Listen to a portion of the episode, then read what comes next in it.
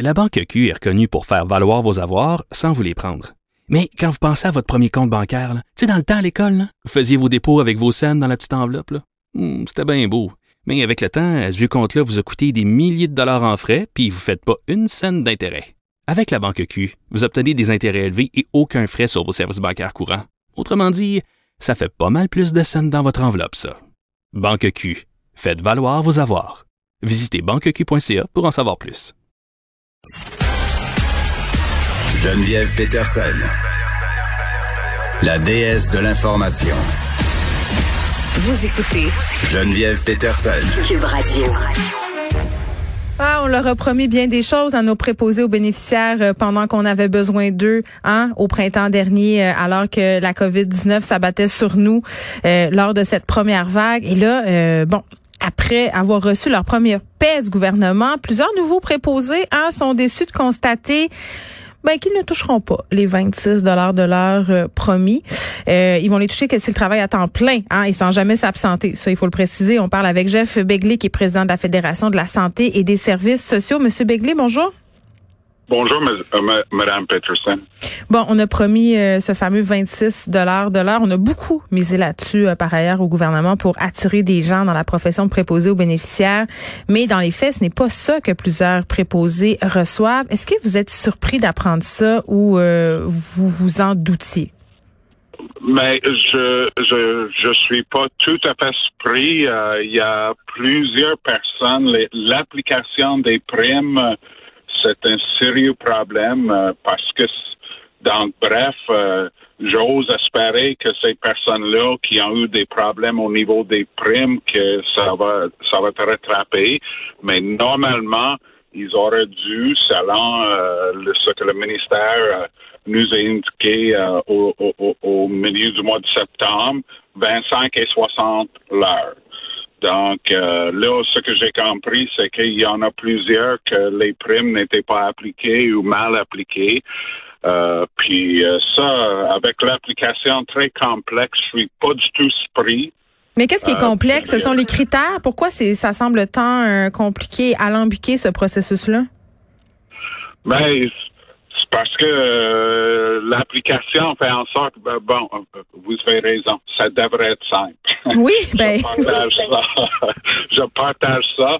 Mais euh, bref, euh, on, a des, des, des problèmes d'application de primes, pas juste pour les préposés, pour beaucoup, beaucoup de monde.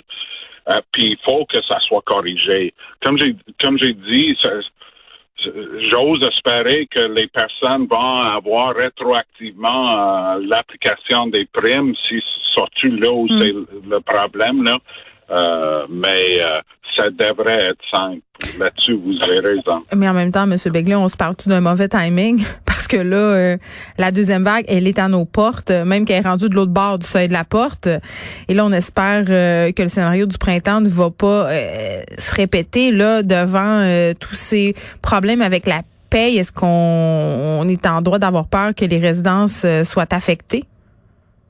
Mais c'est clair qu'avec tous les problèmes qu'il y a, que, que c'est décourageant. J'espère que le monde va donner une chance parce qu'on a besoin de ces personnes-là. Les personnes âgées ont besoin, puis les collègues de travail en, ont besoin. Euh, et les employeurs, il faut qu'ils envoient le message à ces personnes-là. On va corriger le problème de paie. Vous allez recevoir le 25 et 60 que que, vous devez recevoir. Là. il faut que les employeurs envoient ce message-là. Euh, puis, parce qu'il il faut pas qu'ils deviennent découragés après quelques semaines euh, pour dire. Euh, oui, qu'ils s'en aillent en fait, parce que. Ouais.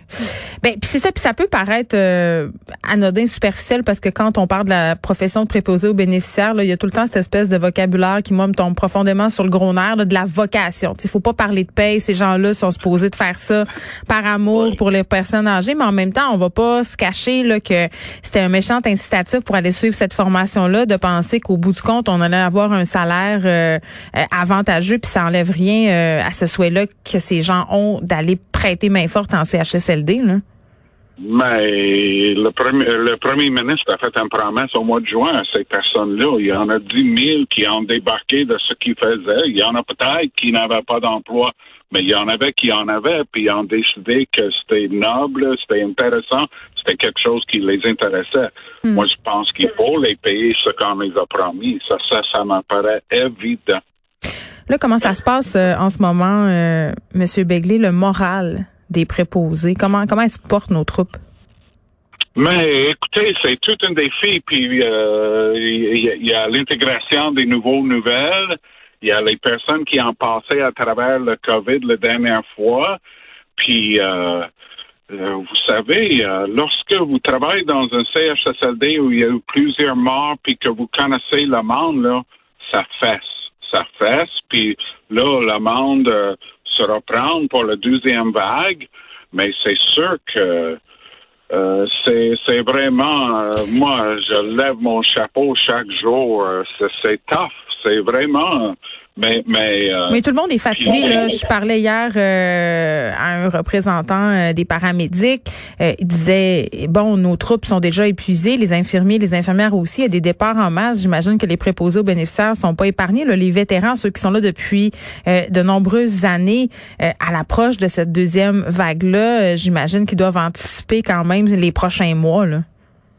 Mais tout à fait. Tout à fait. et, vous avez tout à fait raison plusieurs types d'emplois. D'ailleurs, les personnes qui travaillent à la paix pour corriger toutes ces choses-là, mais les PAB, tout à fait, euh, la fatigue s'est installée. Euh, on a des témoignages, euh, même du monde qui, qui, qui, qui a un peu le, le, stress post-traumatique là, après tout le tout ce qu'ils ont vu. Passé.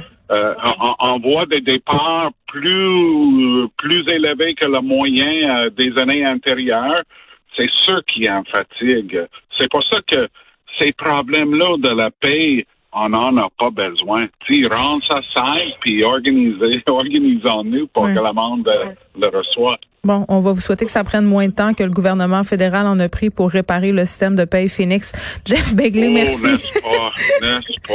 Euh, oui, non, il faudra pas. Oui, merci beaucoup, euh, Monsieur Begley, qui est président de la Fédération de la santé et des services sociaux. On se parlait euh, de cette fameuse prime hein, des préposés aux bénéficiaires qui n'y ont toujours pas droit, qui n'ont pas eu la chance de voir cette prime appliquée à leur dernière paye.